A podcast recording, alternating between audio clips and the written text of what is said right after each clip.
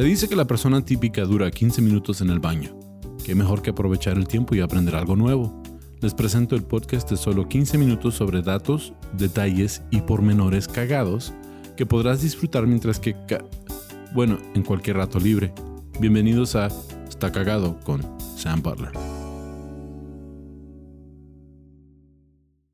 Bienvenidos a otro episodio de Está Cagado Podcast. Con nosotros uh, un invitado especial, invitadazo. ¡Eh! Soy grande en algo. ¡Eh!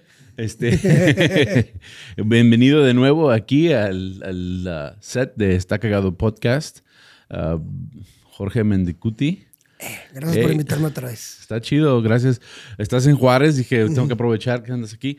Ah, te quiero dar las gracias por todas las fotos que nos mandaste de... Para su Tinder. Sí. A todos. Para el Tinder, para el Kinder. De Medio Juárez va a pasarla bien este fin de semana. Sí. No, no creo. Ahí sí, yo no tengo Tinder. Ahí sí. Pero ah, están muy chidas las fotos. Ah, vemos que ya ya hay como más seguimiento de, tus fotos, está chido. Gracias, gracias a todos. Qué bueno que las adoptaron bien, que, que así les gustaron porque no, hay pues gente que te las pide cuando no las debe de pedir. No, de, hecho ahorita tengo la foto que me tomaste con las banderas en, mi portada de Facebook. Sí, y, alguien hizo una ilustración muy, muy chingona. Gracias por eso, está, te quedó muy bien. No me sé el nombre de la persona, pero está, está muy chingona. Pero pues gracias y gracias por acompañarme. De hecho, Ah, la última vez que subiste aquí, ah, fuimos a, comer unos tacos. Y luego, aparte de los tacos, también este, ah, decidiste comerte una hamburguesa. venadito. El venadito. Y estuvimos platicando de, de una carta que se mandó de Alemania a México. Sí, y, pensamos que era la Segunda Guerra Mundial. Y ese episodio lo hicimos ya en The Shit, pero lo hicimos en inglés. Yes. Entonces, este episodio va a ser un episodio refrito. ¿sí? Un reboot, ahora en español. En Audiomaster 3000. sí. Perfecto. De, hecho, es de, mis, es de mis episodios favoritos y fue algo cagadísimo. Entonces, ahora toca hacer. Es, una injusticia no haberlo hecho en español desde un principio. Sí pero ahora lo vamos a hacer en español para ustedes, los que nos siguen aquí en, en ah, el canal de YouTube y en plataformas de podcast. Vamos a hablar del telegrama Zimmerman. Para los cagadienses. Para los cagadienses, grupo de Facebook oficial.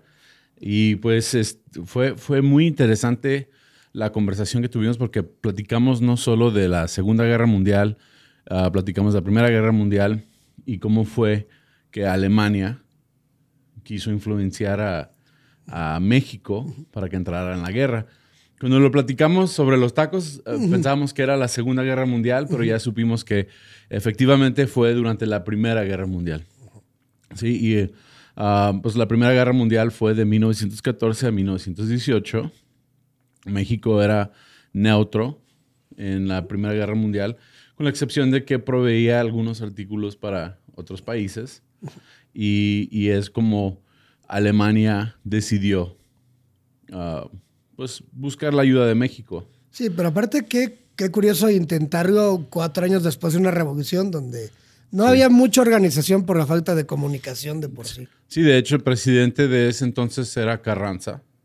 Venustiano. Venustiano, batalla de decir Venustiano, quiero decir Vesutiano. lo bueno es que... Venustiano Carranza, pero no era, no era reconocido como presidente todavía.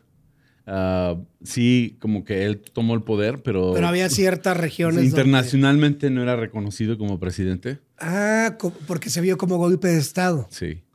entonces ah. pasa, ah, de hecho el, el, telegrama se envió en 1917 y decía, hagamos la guerra juntos, hagamos la paz juntos.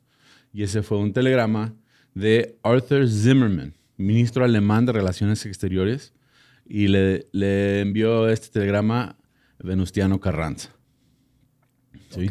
Entonces lo que proponía Alemania era que México les, apoyara peleándose con Estados Unidos. Entonces Estados Unidos todavía en ese entonces estaba neutro en la guerra, pero sabían que si entraba Estados Unidos a la Primera Guerra Mundial no iban a poder ganar. Entonces lo que, lo que decía el telegrama decía, si ustedes nos apoyan, le regresamos todo el territorio que perdieron con Estados Texas, Unidos. California, Arizona. Arizona. Sí, Mm, ay, sí. Es tentador. sí. Aparte, los apoyamos con plata o oro. ¿sí? Establecemos el banco. Y para ese entonces ya había ah, embajadas alemanas en, en México. Había hasta zonas ah, donde había ocupación alemana eh, aquí en México como ah, diplomática, claro. Pero estratégico. pero estratégica. De hecho, estaban hasta en la frontera. Ah, uno de los datos que, que encontré después de que hicimos el episodio en inglés, ahora lo encontré. De hecho, hubo una guerra, una guerra en ah, Sonora. Sí, este, Nogales. Hay Nogales, México, y hay Nogales, gringo. Y están Eh, pegaditos. Están pegaditos. Es Nogales, como Paso y Juárez. como el Paso y Juárez, sí. Nogales, Arizona. No Gauss. Entonces hay una, hubo una guerra que se llama la Guerra de Nogales, de los Nogales, ¿sí? Y fue porque había, hab- bueno, había tanta intensidad y ansiedad por el telegrama de que soldados americanos eh, empezaron a balacear soldados mexicanos y viceversa. Y no se sabe exactamente cuántos soldados murieron, pero fue como un conflicto a causa de la ansiedad que causó este telegrama. Ahora, pues ya nos adelantamos un chorro.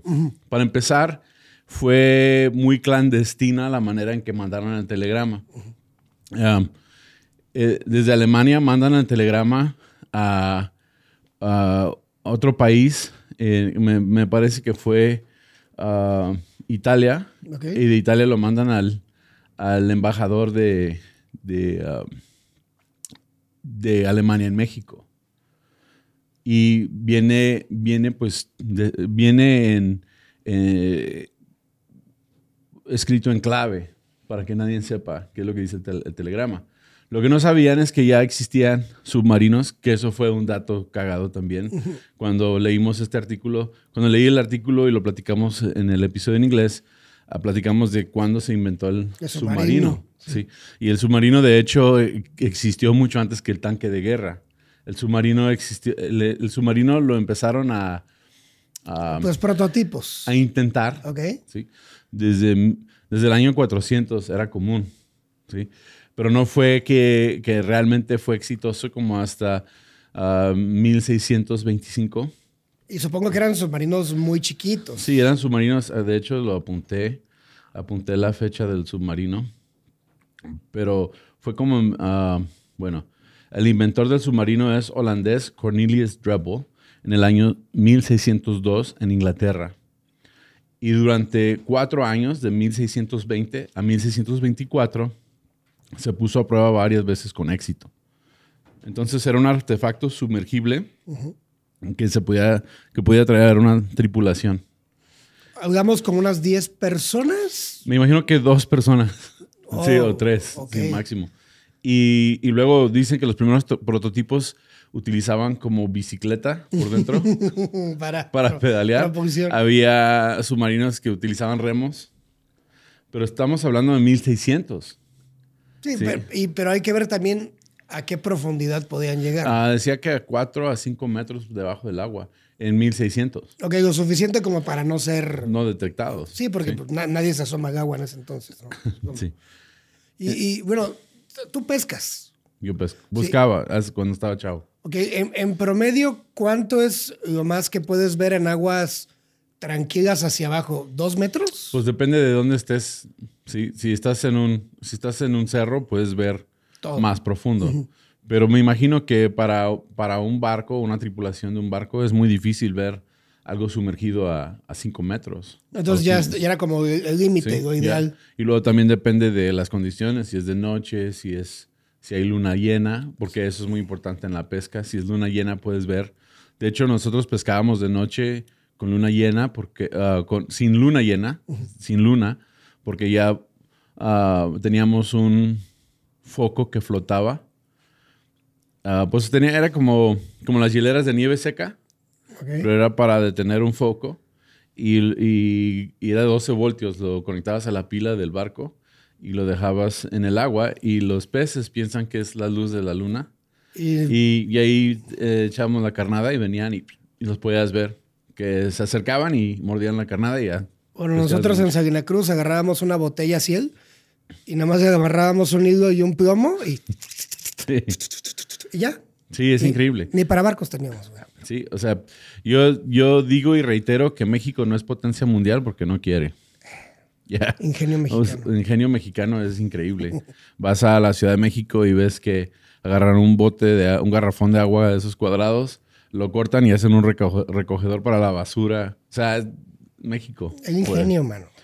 Entonces pasa que, pasa que Alemania trató de, mandar el telegrama sin ser detectados, pero la inteligencia británica ya estaban conectados al cable transatlántico y pudieron recibir el telegrama y ya tenían el código para descifrar lo que decía, aunque los alemanes no sabían que ya tenían la tecnología para poder descifrar y es cuando se dieron cuenta.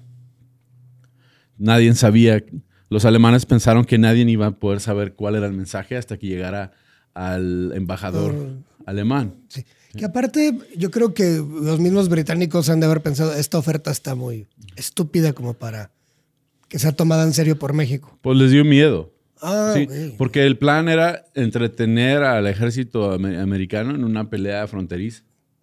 Mientras que ellos están ocupados con una pelea fronteriza, no tienen tiempo de envolverse en la política europea ni de, de tiempo de entrar a la, a la pelea europea. Aunque para ese entonces Estados Unidos era neutral, Alemania ya, ya tenía submarinos este, cerca del Golfo de México, o sea, estaban preparados para, para pelear. Lo que querían era la entrada por México en caso dado que fuera necesario.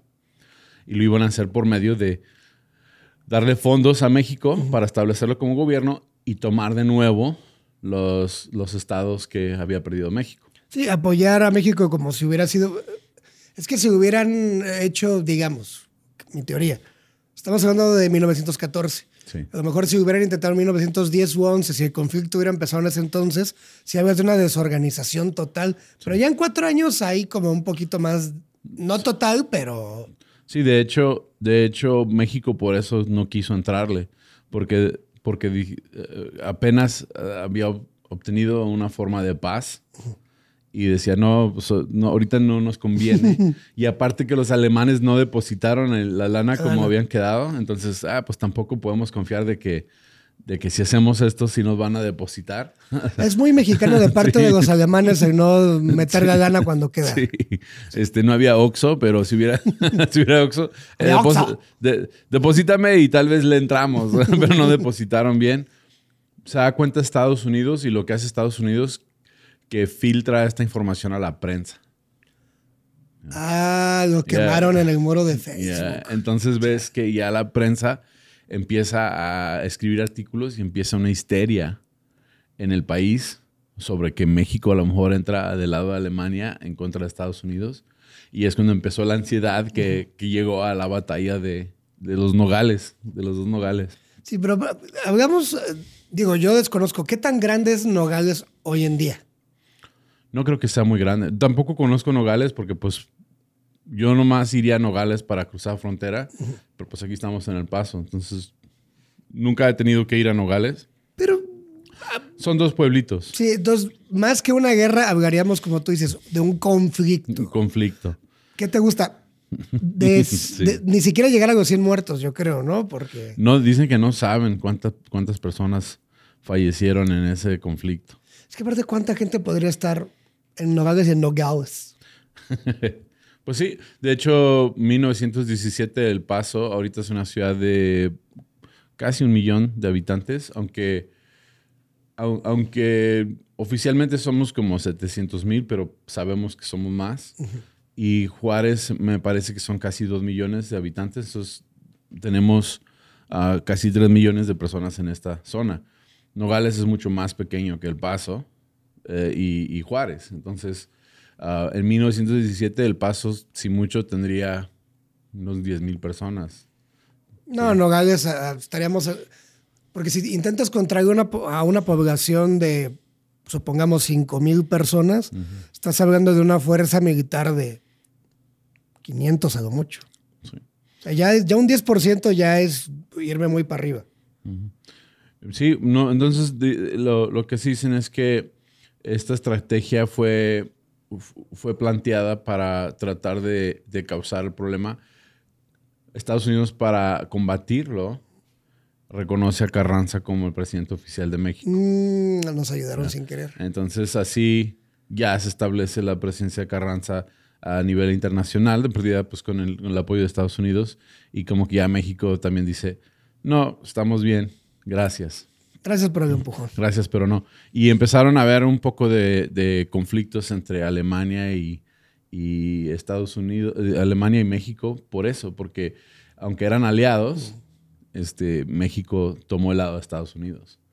Y de mm. hecho, de hecho, México no se le da mucho crédito a México, pero en la Segunda Guerra Mundial México fue uno de los aliados de, de Estados Unidos. Desde el principio. Sí, desde el principio. De hecho, Ah, Lázaro Cárdenas denuncia al gobierno nazi italiano en los 30, como 10 años antes de la Segunda Guerra Mundial, porque se entrometieron en la, en la guerra española civil. Mm. Y México ofrece albergue a cualquier refugiado de España que quiere llegar a México. Ah, también denuncia a Italia contra los Etiopía, porque también invadieron Etiopía. De hecho, lo platicamos en, el episodio en inglés de que Etiopía era uno de los aliados de la Segunda Guerra Mundial, que uno dice, está raro porque pues uno piensa en Etiopía, piensa en pobreza, piensa en personas que no tienen alimentación. Pero hay mucho recurso natural. Sí, y de hecho esa fue la estrategia, o sea, todo, toda la estrategia de, de estos países aliados como México es de que había muchos recursos y había muchos obreros. Mm. En la Segunda Guerra Mundial, México apoyó, pues, ya lo habíamos platicado con el Escuadrón 201, pero más que eso, inicia un programa que se llama el programa Braceros, donde permiten que los mexicanos trabajen en Estados Unidos en la agricultura porque muchos de los hombres se fueron a pelear o fueron a trabajar en fábricas para fabricar armamentos. Y solamente quedaban mujeres. No solamente quedaban mujeres. Entonces, eh, los mexicanos llegan a Estados Unidos y, empiezan el programa. Esta es la Segunda Guerra Mundial, con el programa Bracero, y empiezan a, ayudar con toda la agricultura, que eso pues le da de comer a los soldados, da de comer a las personas. Ah, porque se hizo fuerte la agricultura en Estados Unidos durante la guerra. Y es cuando explota la comunidad latina en California. Sí, y de hecho, uh, algunos de los artículos que leí decía que el programa Braceros duró hasta los años 70. Ah, o sea, que todavía duró casi 30 años más que la guerra. Sí, eh, porque fue algo muy exitoso. Y de hecho, pues, todavía se ve que muchos de los inmigrantes mexicanos trabajan en agricultura eh, y en esos puestos. Pero eso empezó desde la Segunda Guerra Mundial como apoyo. Aparte, se inscribieron 15 mil personas mexicanas al ejército americano. Buscando... a residencia o, ciudadanía. Entonces el apoyo de México a, la Segunda Guerra Mundial no es muy reconocido, pero sí fue algo bastante fuerte. Y, todo fue posible porque pues en 1917 tomaron la decisión de no entrar en contra de Estados Unidos. Todo por una cartita. Una cartita. Pero pues estaba ingenioso el plan este, nos, nos dan entrada por México, ya si tenemos que pelearnos con Estados Unidos, ya tenemos la puerta abierta y podemos entrar por ahí. Pero ahí también creo que fue un, problema de un estudio muy superficial desde el punto de vista sociológico en cuanto a México.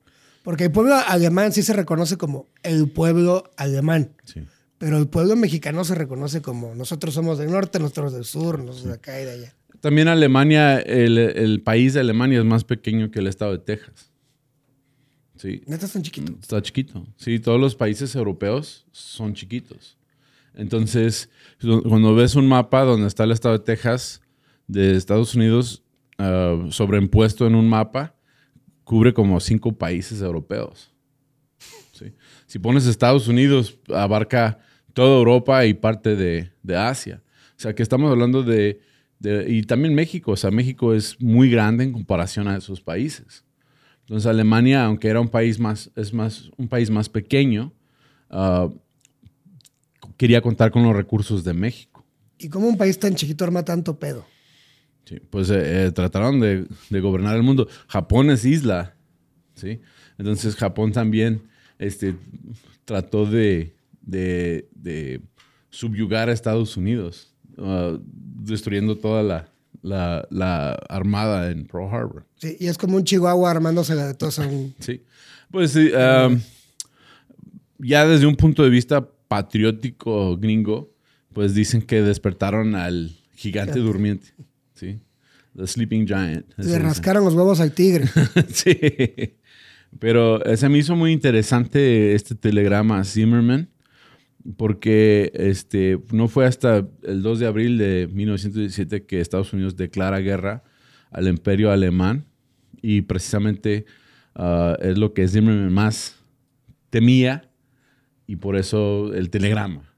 Y lo provocó. Lo provocó, en cierta forma. Entonces, eso es parte de la historia de México y de Estados Unidos.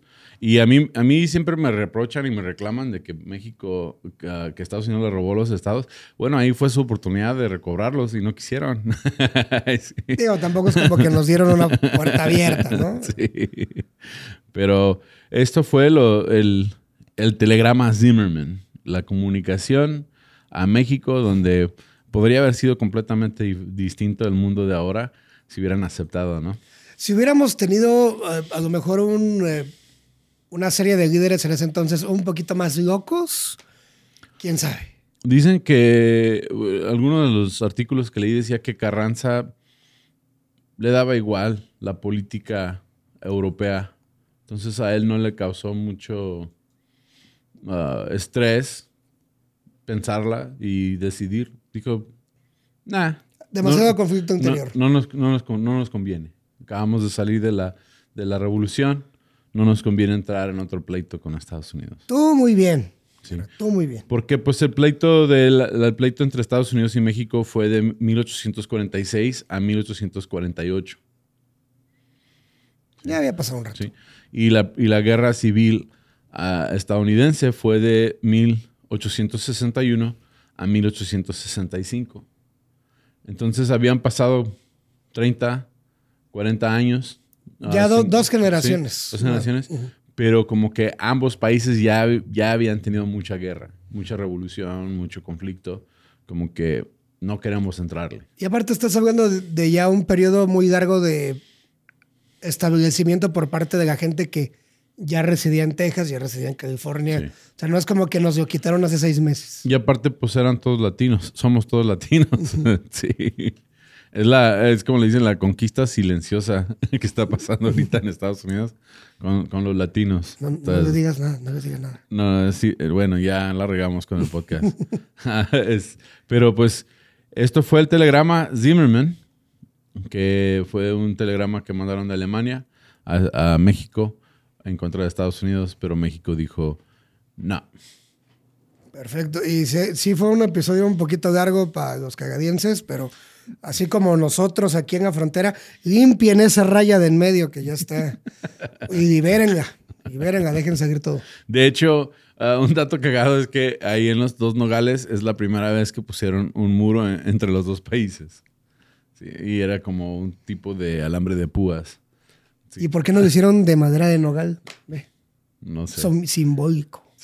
Pero pues es todo. Gracias por acompañarme en este episodio. Ojalá les haya gustado el telegrama Zimmerman, ahora sí ya en español. Perfecto. Y este sí, sí fue uno de los, de los episodios más cagados de inglés que he hecho y dije, lo tenemos que hacer en español y aprovechar que estás aquí. Sí. ¿Y cómo te encuentra la gente? Eh, estoy como López Mendicuti en No. todos lados, Sí. básicamente. Y pues tienen muy chidas fotos de todos los estandoperos de, de, de México e internacionales. ya y- tenemos la tuya. Sí, gracias. Ya, Y, y pues bienvenido de nuevo a la frontera. Ahorita nos vamos a ir a comer unos tacos y unas hamburguesas y va a estar chido. Sí, po- poquitas porque la doctora me dijo que ya me pase. Ya, Ya. está bien. Nomás a comer la mitad de la hamburguesa y dos órdenes de tacos. Sí, pa no- la mitad para nogales de allá y la otra mitad para nogales de acá. Va. Y a mí me encuentran como tu amigo Sam en redes sociales.